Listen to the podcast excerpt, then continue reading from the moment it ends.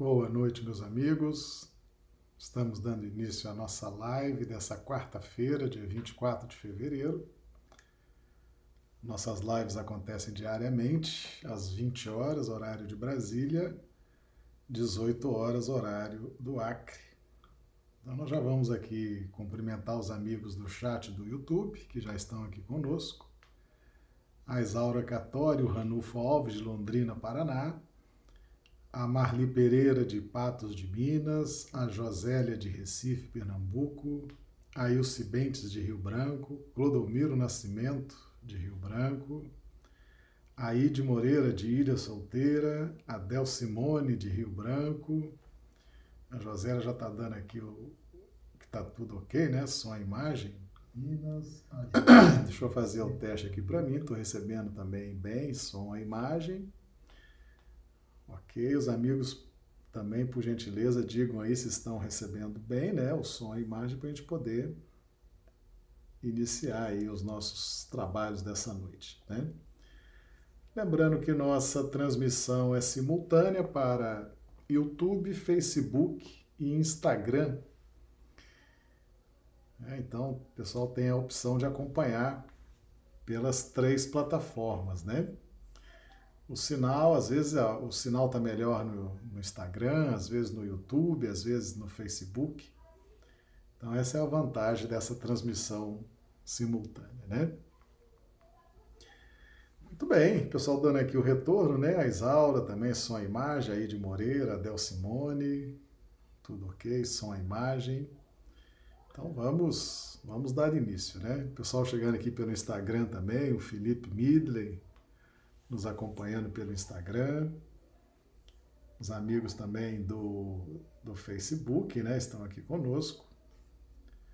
Então nós já vamos aí dar início hoje abordando o tema Amarás o teu próximo como a ti mesmo.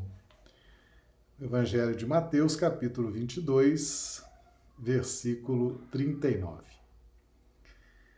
Bem, meus amigos, nós vamos então começando aqui projetando né, o nosso material, os nossos textos. Lembrando que nós projetamos os textos no YouTube e Facebook. Os amigos do Instagram ficam aí tão somente com a nossa imagem, mas quem gosta de ver os textos, os fundamentos, está disponível no YouTube e no Facebook. Nós vamos começar hoje com esses símbolos que nós trouxemos aqui nós temos falado nas últimas lives sobre o, o réptil, especificamente sobre o tuatara. Tuatara é esse lagarto, né? Está tá representado aqui, tem um símbolo de um lagarto. O tuatara é o, o rinconcéfalo, é um, um lagarto, uma espécime que vive na Austrália e ele tem esse essa abertura no alto da cabeça é, e através dessa abertura ele capta a luz solar e transforma a luz solar em impulsos nervosos. Já é um esboço, um caminho evolutivo da glândula pineal. E aqui nós trouxemos a localização da glândula pineal no homem, né? ela fica bem no centro da cabeça, bem protegida. E essa glândula pineal é a glândula que representa toda a atividade mental, né? governada pelo centro de força coronário.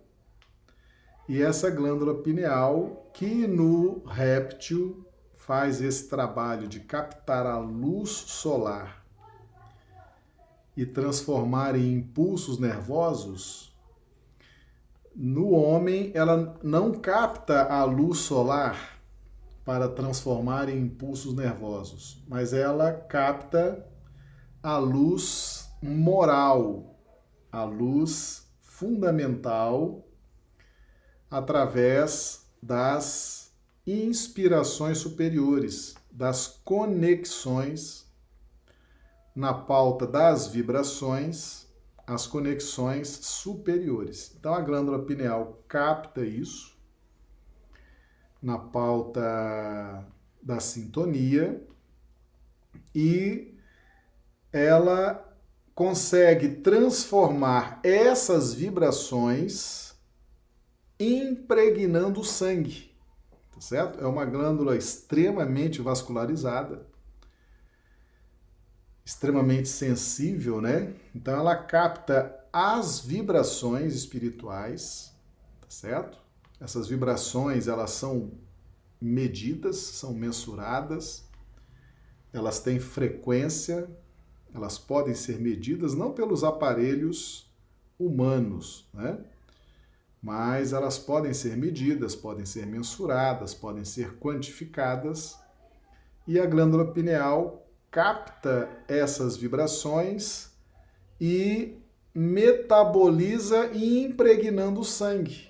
O sangue circula no nosso contexto fisiológico e impregna o nosso corpo biológico das vibrações espirituais. E na medida que nós vamos repetindo esse mecanismo, nós vamos nos fortalecendo uh, e alinhando o contexto físico-psicossomático, ou seja, corpo físico e corpo perispiritual, produzindo uma harmonia permanente, constante e que nos produz uma sensação extremamente agradável, né? Esse trabalho da glândula pineal, captando as vibrações espirituais e impregnando o sangue e automaticamente gerando um estado de bem-estar, de harmonia, de saúde, é um trabalho de milhões de anos. Nós começamos, temos registro desse trabalho no vegetal, através da fotossíntese né? quando o vegetal capta a luz solar e transforma a luz solar em alimento, em seiva, né? através da fotossíntese. Já no reino animal, representado aqui pelo réptil,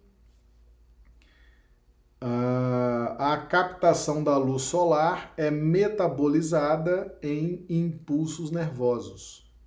No homem, a pineal capta as vibrações espirituais e ela metaboliza isso e impregna o sangue, o sangue. E o sangue circula e faz com que a gente possa sentir a captação dessas vibrações, certo? Ah, isso foi, tem sido objeto dos nossos estudos, né, nos, nas últimas lives. Por isso que é extremamente importante, meus amigos, nós termos um livre acesso a essas zonas superiores, porque o nosso superconsciente ele se encontra primordialmente no perispírito, né? Porque é o corpo perispiritual que vai captar essas vibrações espirituais. Tá certo? Não é o nosso corpo físico, não é o corpo físico, o fisiológico que capta essas vibrações, mas sim o nosso perispírito.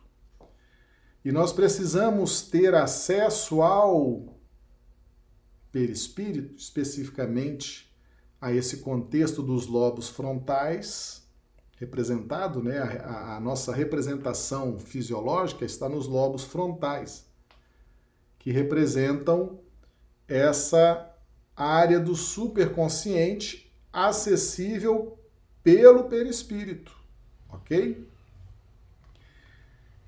Acontece que nós muitas vezes nos fixamos no córtex motor ou no aqui e agora, nas circunstâncias da vida presente e acabamos excluindo o acesso a essa dimensão perispiritual que nos permite as conexões espirituais que serão metabolizadas pela glândula pineal.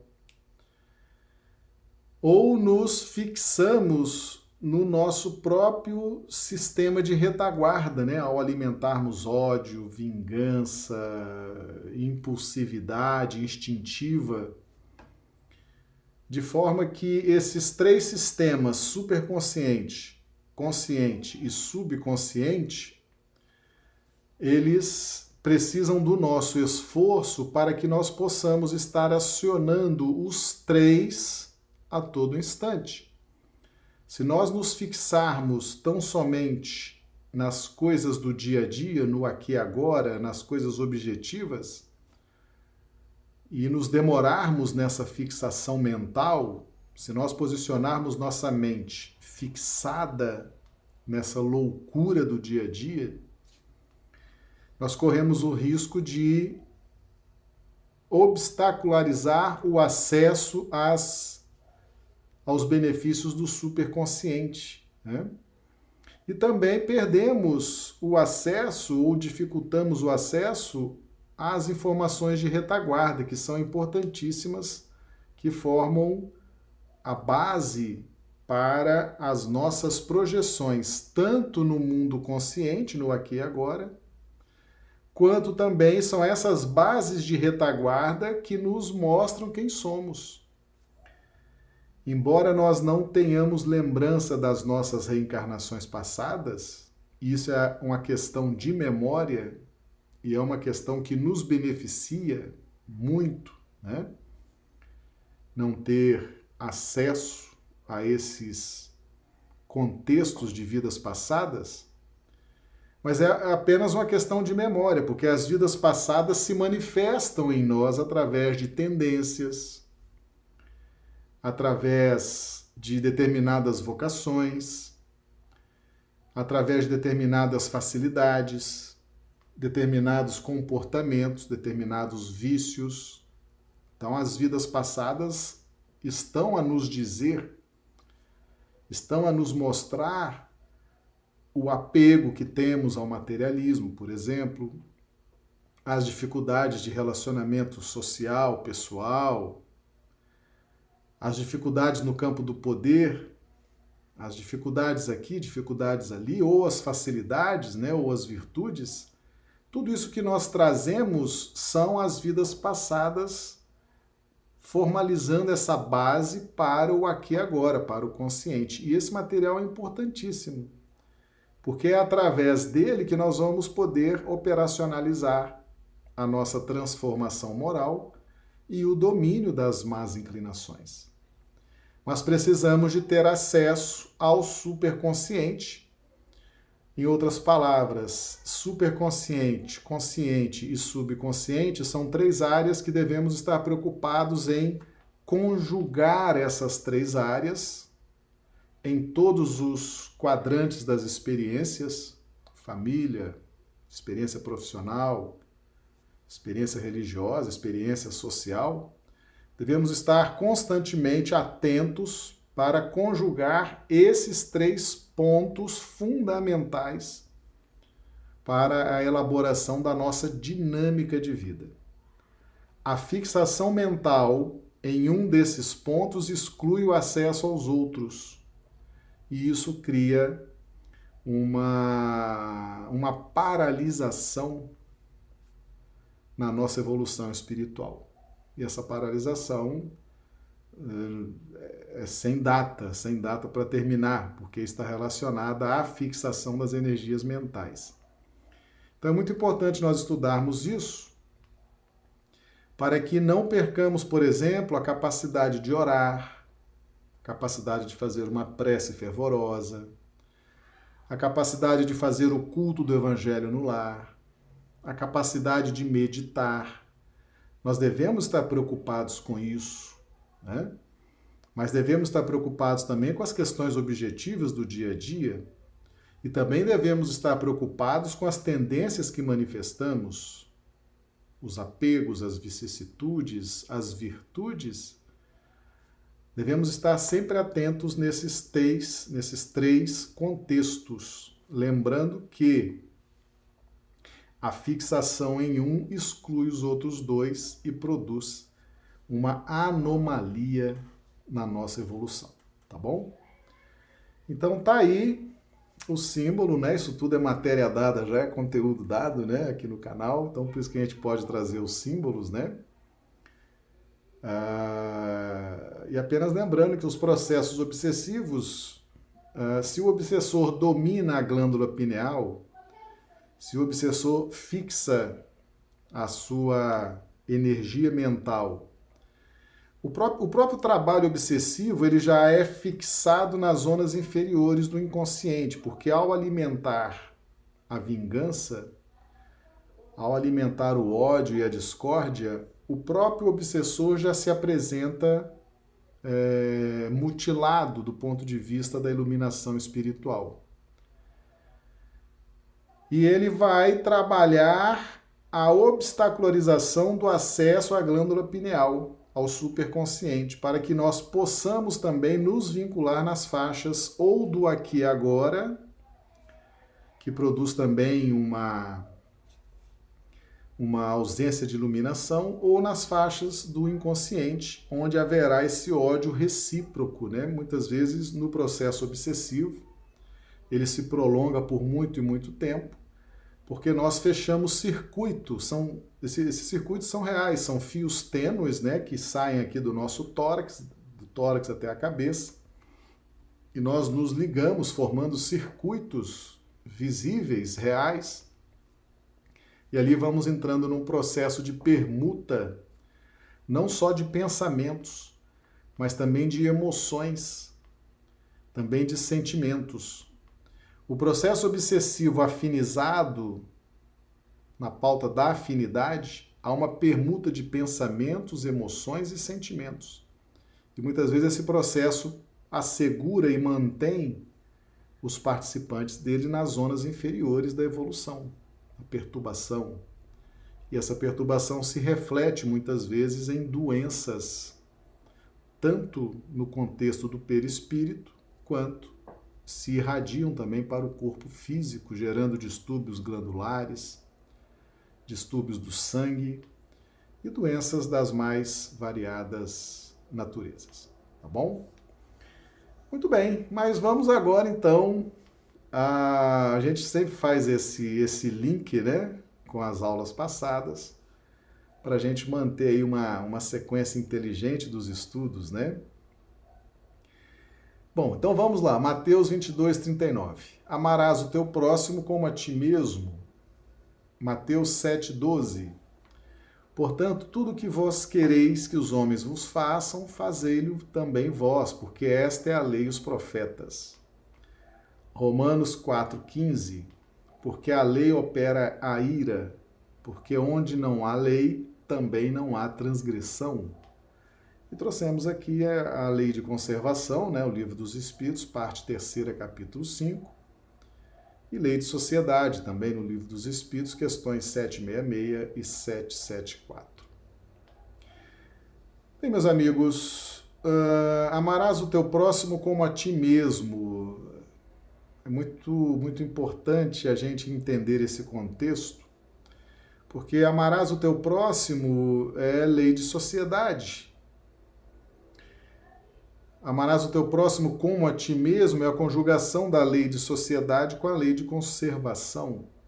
Então, o primeiro a primeira necessidade que nós temos quando Deus nos cria é aprendermos a conservar a própria vida.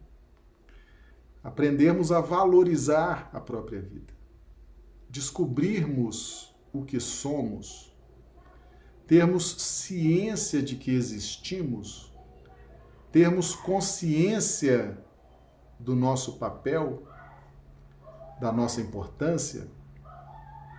Então, esse processo de amar a si próprio necessariamente nos envolve no contexto de centro do universo. Então é importante que na primitividade, e nós não estamos mais na primitividade, a Terra já é um planeta de provas e expiações caminhando para a regeneração, mas nos planetas primitivos, ou na fase primitiva da evolução, é muito importante que o homem se sinta o centro do universo. Ele sinta que tudo gira em torno dele. Isso é importante para que ele aprenda a se amar. Então, nessa fase, o homem disputa o alimento, disputa a companhia, ele disputa o espaço, ele disputa o ambiente, ele nessas pautas de luta, ele vai se sentindo e vai se posicionando de forma a crer que tudo deve girar em torno dos seus desejos, em torno das suas aspirações, e sentir-se o centro do universo, sentir-se o ponto onde tudo em torno gravita, faz parte das conquistas espirituais do homem primitivo. É por isso que Paulo nos escreve, né? Romanos 4,15 porque a lei opera a ira, porque onde não há lei, também não há transgressão. No mundo primitivo, no mundo primitivo, em algumas fases do mundo primitivo, o homem precisa amar-se. E para que ele se ame, ele precisa se projetar, imaginando-se o centro do universo. Isso é uma conquista espiritual. Isso faz parte do contexto egóico, o egoísmo. O egoísmo nos ajuda muito no processo do amar a ti mesmo, tá certo? O egoísmo ele é um componente muito importante no mundo primitivo.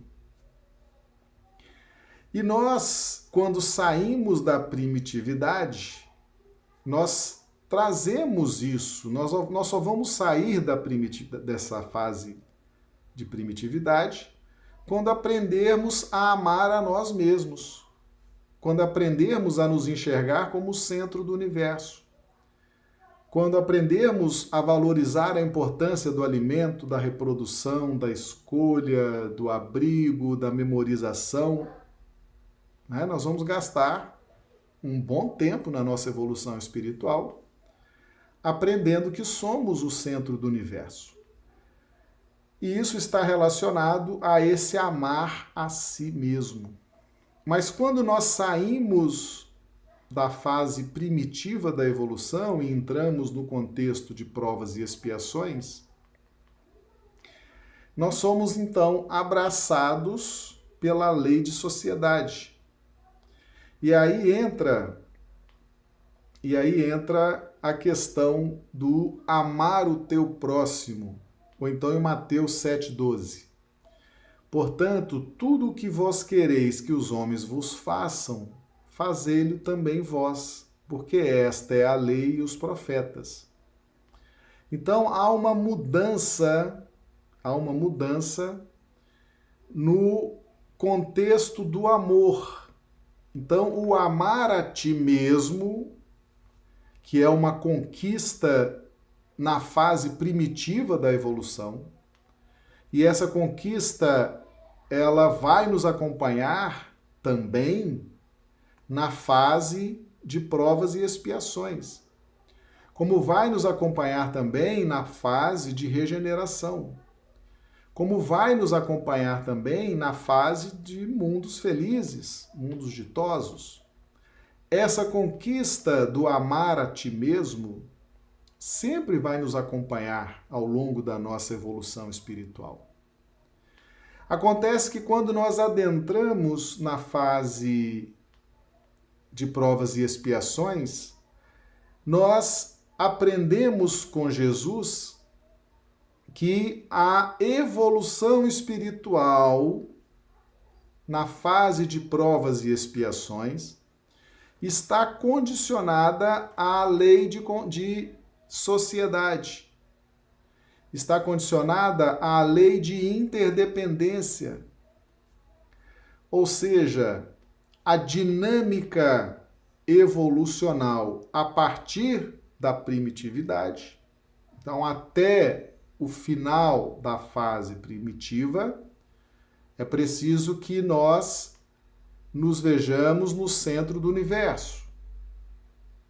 E assim nós vamos adquirindo o amor a nós próprios, numa pauta egóica, mas é uma pauta que será aperfeiçoada agora no mundo de provas e expiações.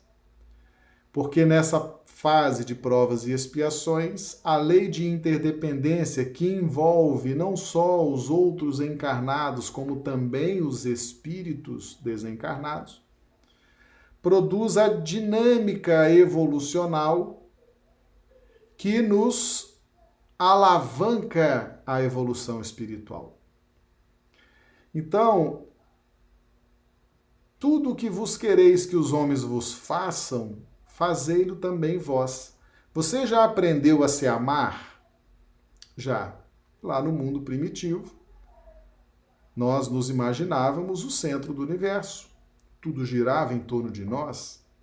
Nós nos amávamos. Nós, cada um se admirava, cada um se amava, cada um se sentia o centro do universo.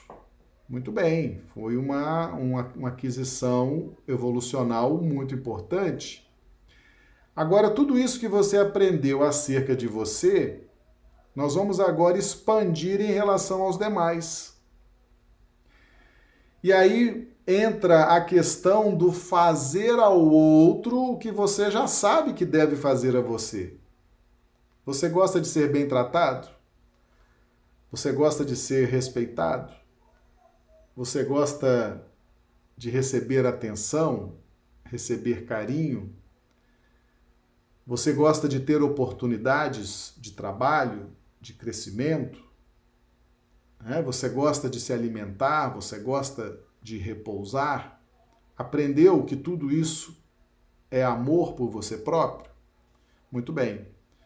Então, agora, para prosseguir a evolução, senão a evolução não vai avançar, nós vamos agora lançar isso ou fazer isso também com os outros. Vamos estender aos outros aquilo que já aprendemos acerca do amor próprio. Então, Jesus, em Mateus 7,12, diz o seguinte: Tudo o que vós quereis que os homens vos façam, fazei-lo também vós.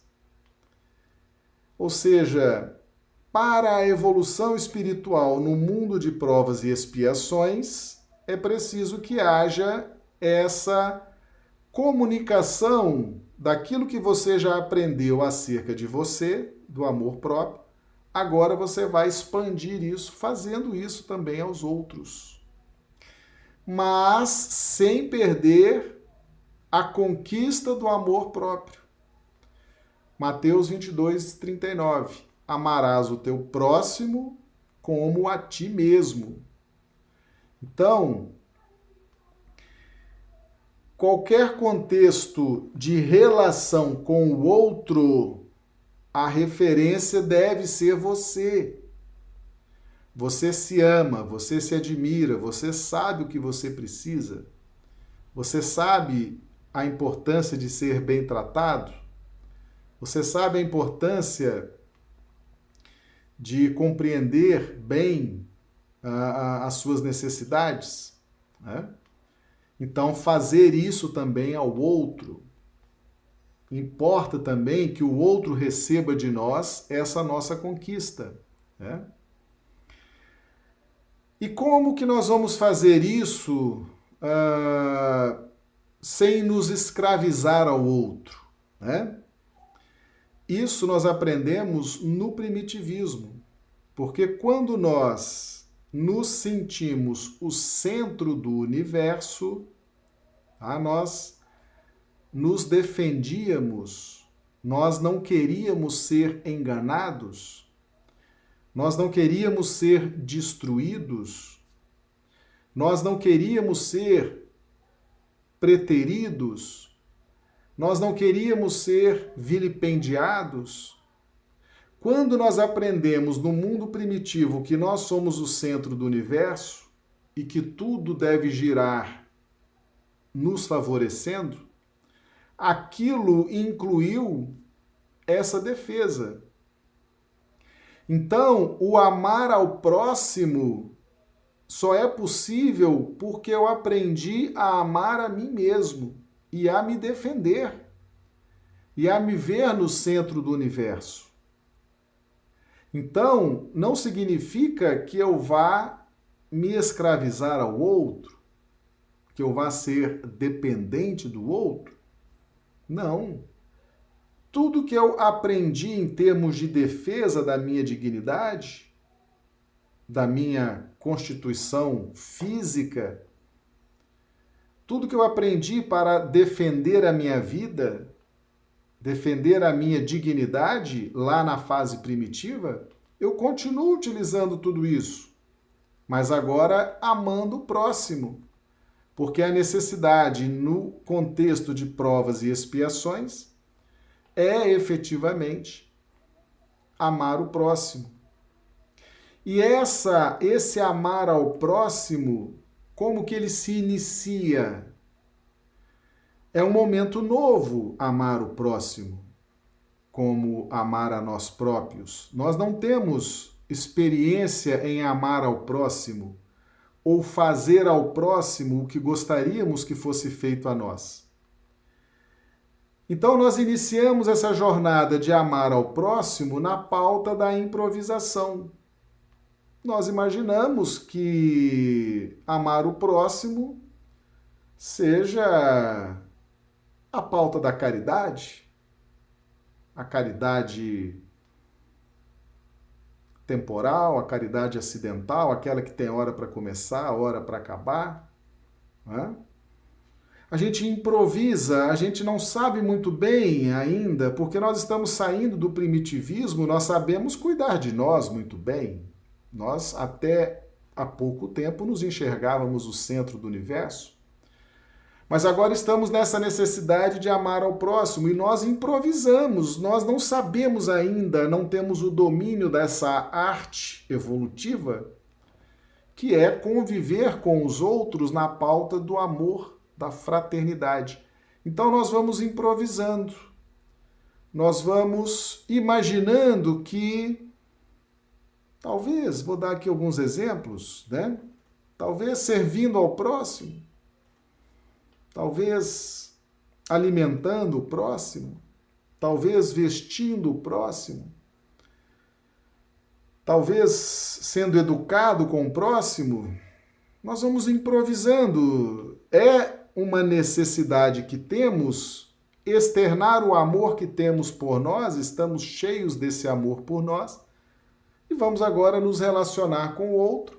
E começamos essa relação muitas vezes improvisando, sem saber muito bem o que é amar ao próximo. Essa relação, regida pela lei de sociedade, se apresenta um tanto quanto nova. Agora imaginem quando Jesus fala amar os inimigos. Não é? Amar os inimigos, Jesus amplia o conceito de amar o próximo, né? Jesus inova e nos apresenta a necessidade de amar os inimigos, de orar por aqueles que nos odeiam e caluniam. Isso tudo é, é muita novidade e nós não dominamos bem esse contexto, então nós vamos improvisar. E de improviso em improviso, nós vamos nos aproximando das pessoas e vamos trocando, porque as pessoas também vão improvisar para nos amar. Né? Elas vão improvisar, elas também não dominam muito bem essa arte. Mas nós estamos improvisando, estamos imaginando que estamos amando o próximo. Muitas vezes por não termos um domínio dessa ciência, nós queremos ter a posse do outro, né? Ou queremos manipular o outro, ou queremos chantagear, enfim, são esses improvisos, né? Queremos às vezes proteger o outro. E assim nós vamos improvisando, vamos nessa tentativa e acerto, tentativa e erro, vamos amando, vamos improvisando. Muitas vezes exageramos, né? Exageramos nesse contexto, muitas vezes acertamos, e assim vamos caminhando. E quando que nós vamos encontrar a harmonia nesse contexto da caridade, do amor ao próximo? Na medida em que formos repetindo essas experiências. Nós começamos inicialmente, por exemplo, amando o próximo na pauta da caridade. Aquela caridade acidental. A gente chega às vezes na casa espírita e fala: que dia que é a visita ao hospital? Ah, é tal dia de 6 às 7 da noite? Ah, então tal dia eu estarei aqui, de 6 das. Vamos visitar o hospital. Sete horas termina, volta para o centro, faz uma prece, faz o evangelho, a pessoa volta para casa e continua a sua vida normal, mas de 6 às 7, das 18 às 19, ela fez a caridade. E nós começamos assim, muitas vezes, né? Essa caridade com dia e hora para ser feita, a gente muitas vezes começa assim. E não há nenhum problema começar assim. Essa caridade acidental, essa caridade que nós vamos aprender. Muitos de nós, às vezes, vamos a um hospital sem nem saber o que estamos fazendo muito bem lá, mas ali já estamos treinando, pelo menos, falar baixo, né? Cumprimentar os pacientes. Boa noite, meu irmão, tenha fé em Deus, tudo vai melhorar, essa doença vai passar. Já é uma caridade o falar baixo, o falar em nome de Deus, e com o tempo nós vamos transformando essa caridade com dia e hora, vamos transformando num estilo de vida. E na medida que vamos exercitando, vamos descobrindo aonde que nós temos determinadas facilidades ou pendores para o amor ao próximo. E na medida que vamos exercitando essa caridade como estilo de vida e vamos descobrindo determinadas vocações para a caridade, vamos ampliando esse contexto e novas faixas de relação no plano da lei de sociedade vão se apresentando para nós. Tá? E aí nós vamos, no exercício do amor ao próximo como a ti mesmo, nós vamos descobrindo vários ângulos da caridade, vários ângulos de percepção do próximo, das necessidades do próximo, das angústias do próximo, dos temores do próximo, das carências do próximo.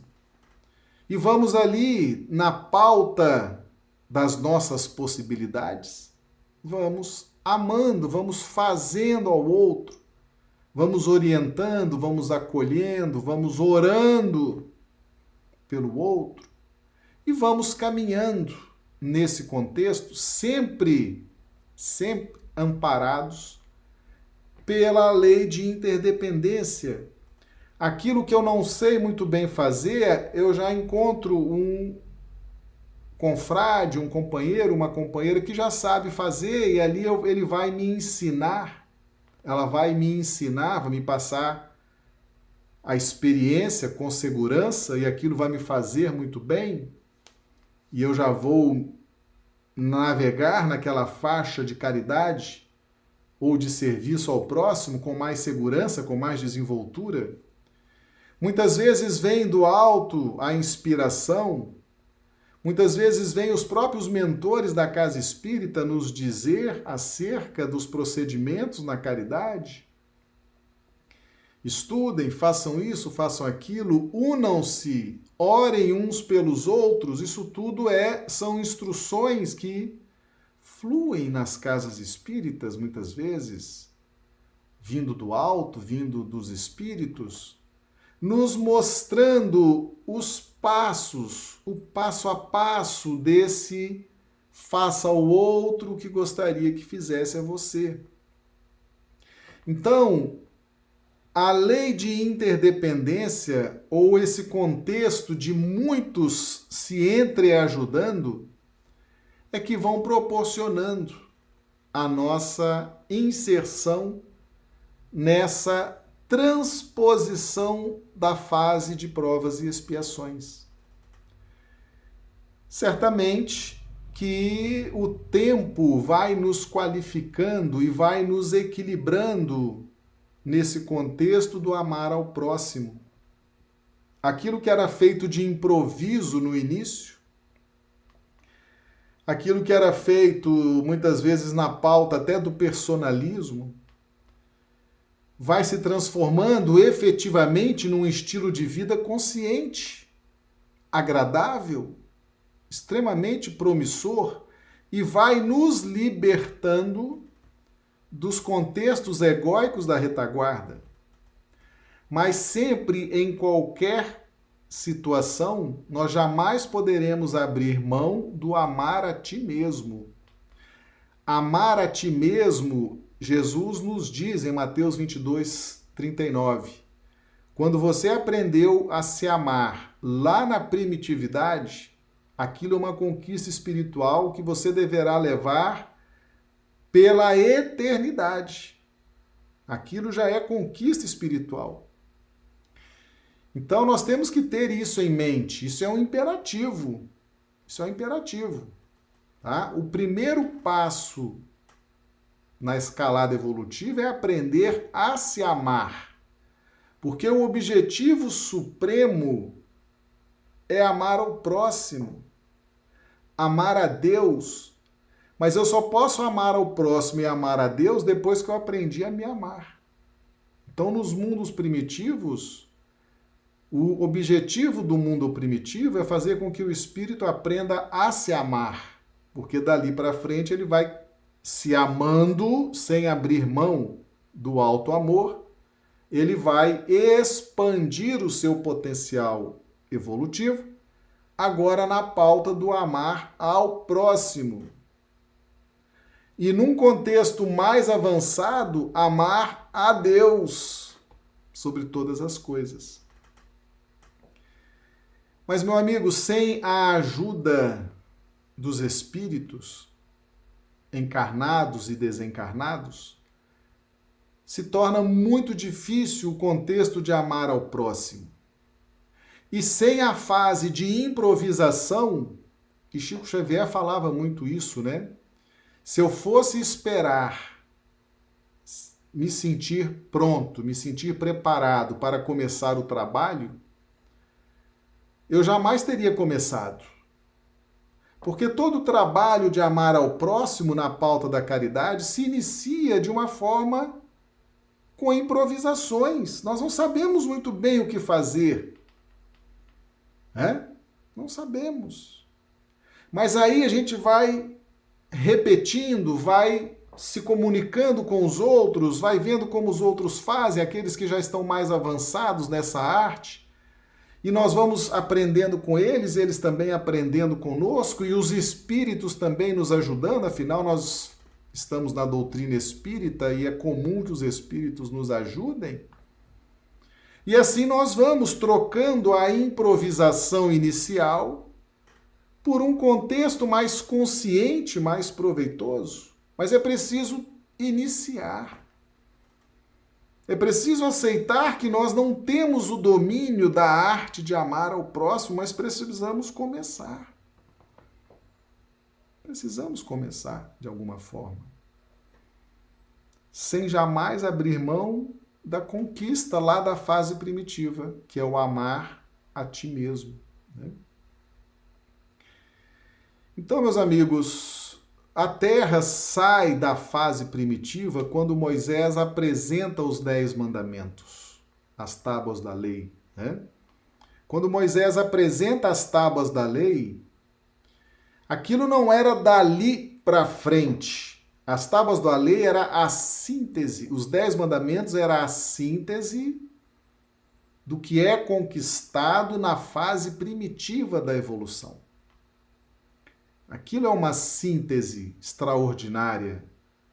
Né? Então, a partir dali, dos dez mandamentos, ou seja, estão todos preparados, aqui está a síntese desse momento. Nós agora adentraremos no contexto de provas e expiações, levando essa síntese, relembrando sempre esses dez mandamentos Vamos precisar relembrá-los por muito tempo, porque eles fazem parte da justiça divina que nos acompanha pela eternidade. Mas os dez mandamentos são a síntese da evolução na fase primitiva.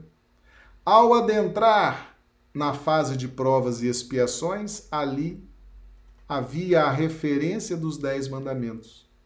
Como a nos dizer, isso tudo são conquistas que já estão bem avançadas, talvez ainda não tão consolidadas, mas já estão bem entendidas.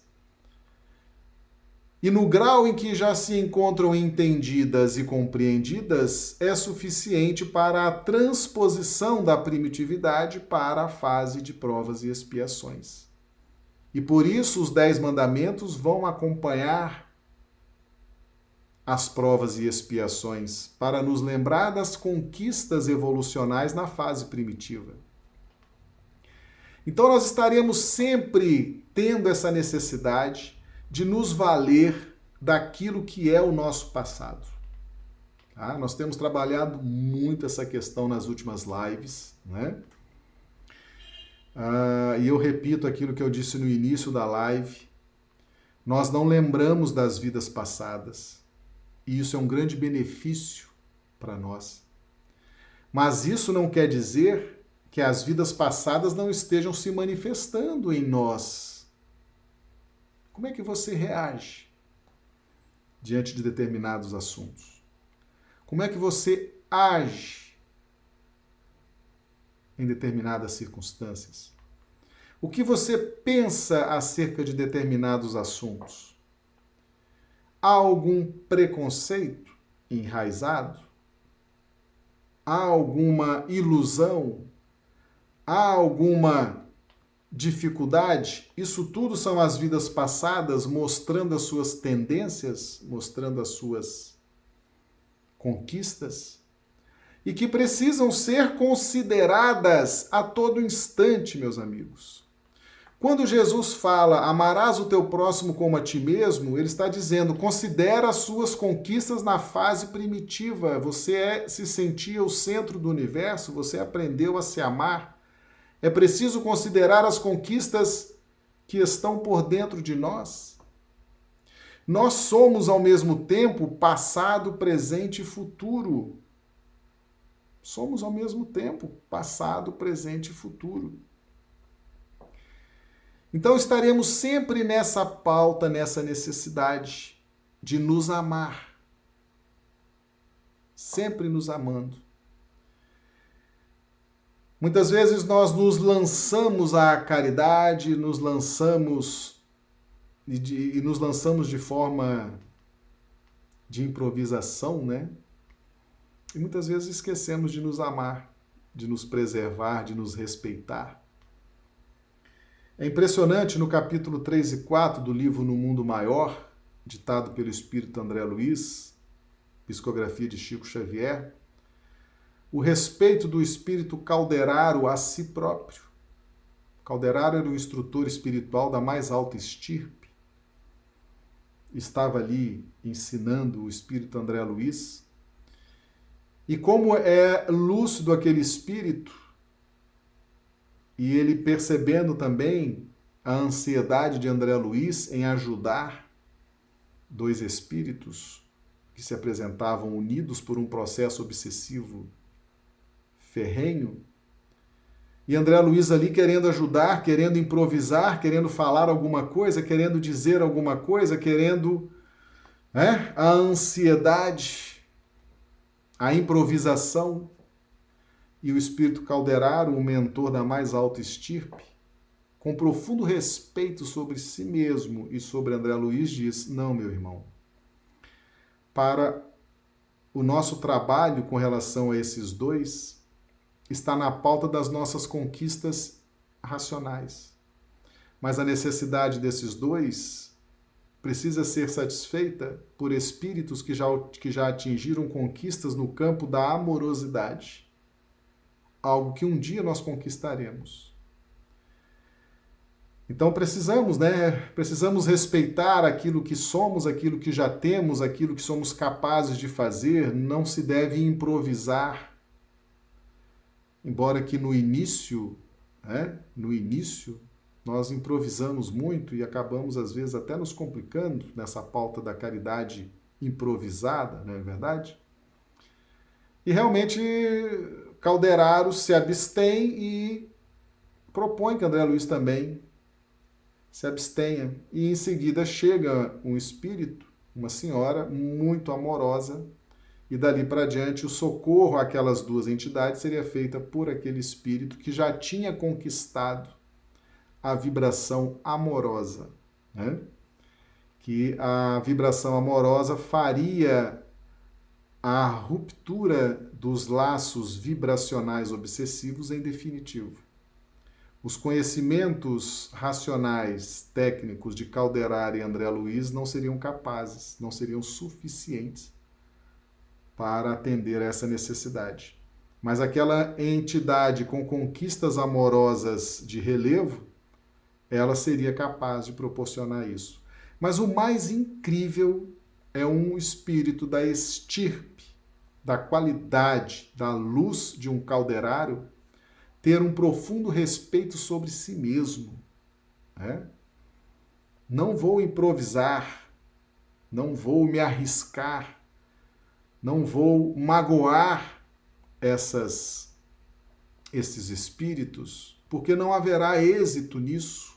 Né? Ele tinha profundo respeito, ele se amava e ele sabia, dentro desse amor a si mesmo, que ele não seria capaz de ajudar o próximo, porque ele não tinha ainda a conquista necessária no campo da amorosidade. É impressionante esse respeito, é impressionante como você vê um espírito iluminado como Calderaro recuar no momento de ajudar. Ele que ajudava milhares. Mas essa lição de humildade e de amor a si mesmo e de amor ao próximo quando você reconhece a sua limitação e ama ao próximo, você vai buscar o recurso em outro trabalhador do Cristo que possa ter aquele recurso para ajudar. Né? Então, meus amigos, uh, vamos refletir bastante sobre isso. Né? Amar o teu próximo como a ti mesmo envolve realmente uma ciência envolve uma ciência. Mas vamos lembrar de Chico também, né? Se eu fosse esperar estar pronto para começar o trabalho, eu jamais teria começado. Então vamos começar o trabalho da caridade, vamos começar o trabalho do amar ao próximo, mesmo que nós não saibamos muito bem como é isso, mesmo que a gente vá improvisando, mesmo que a gente vá errando, mesmo que a gente vá, às vezes, se ferindo e ferindo aos outros, mas vamos começar no tempo, nos relacionando com as pessoas mais experientes, nos relacionando com os espíritos mais capacitados, nós vamos assimilando e vamos tendo a oportunidade de aperfeiçoar essa necessidade essa meta suprema que Jesus nos ensina, que é amar o próximo como a ti mesmo. Que nós não, diante dos dos obstáculos, muitas vezes dos fracassos, muitas vezes das dificuldades, muitas vezes dos reveses, muitas vezes até dos processos incompreendidos, que nós não desanimemos. Vamos prosseguir, mesmo caindo, mesmo levantando, mesmo cambaleando, vamos prosseguir porque essa é a meta suprema nessa faixa da nossa evolução espiritual: amar o próximo como a ti mesmo. Né?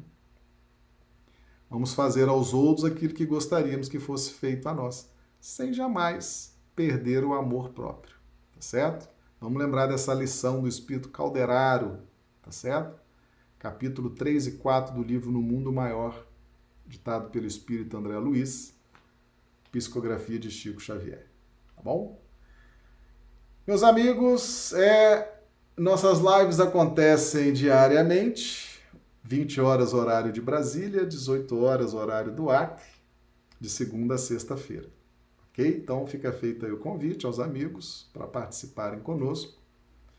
Sempre que vocês participam, é para nós motivo de, de grande alegria. Ok? Então nós vamos já nos despedindo, agradecendo ao nosso Mestre Jesus por mais essa oportunidade.